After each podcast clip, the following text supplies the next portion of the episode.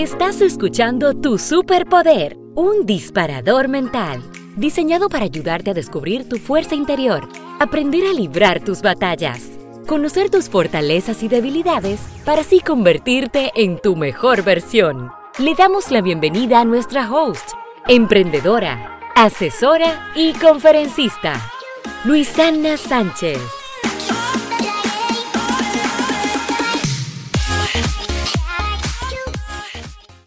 Este disparador mental está dedicado a aquellas personas que se enfocan tanto en planificar sus actividades que no pueden creer que pase algo que se salga de sus manos.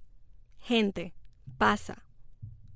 Pasa con más frecuencia de lo que queremos.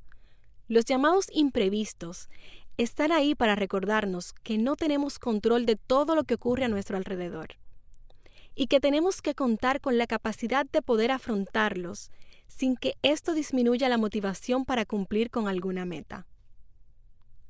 Cada día al despertar, tenemos el deseo que todo salga según lo planeado. Un día en el que la vida nos sonríe.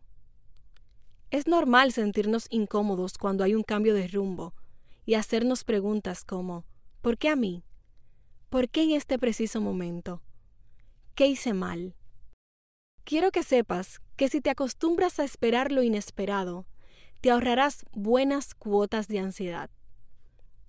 Es simple, pero no es fácil. El secreto está en practicarlo. Aceptar que lo inesperado puede ocurrir no implica que te guste.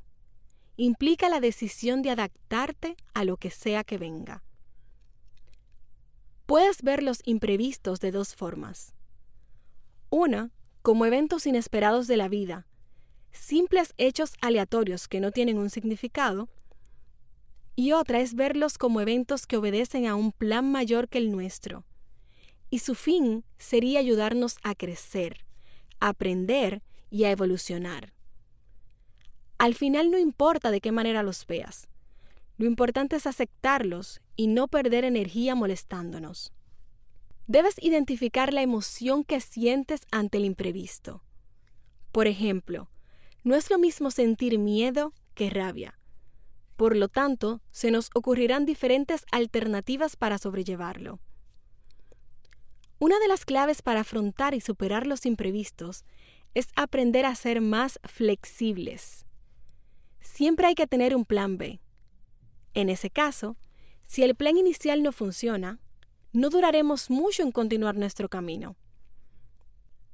Hay eventos inesperados que no sabemos si son buenos o malos a priori.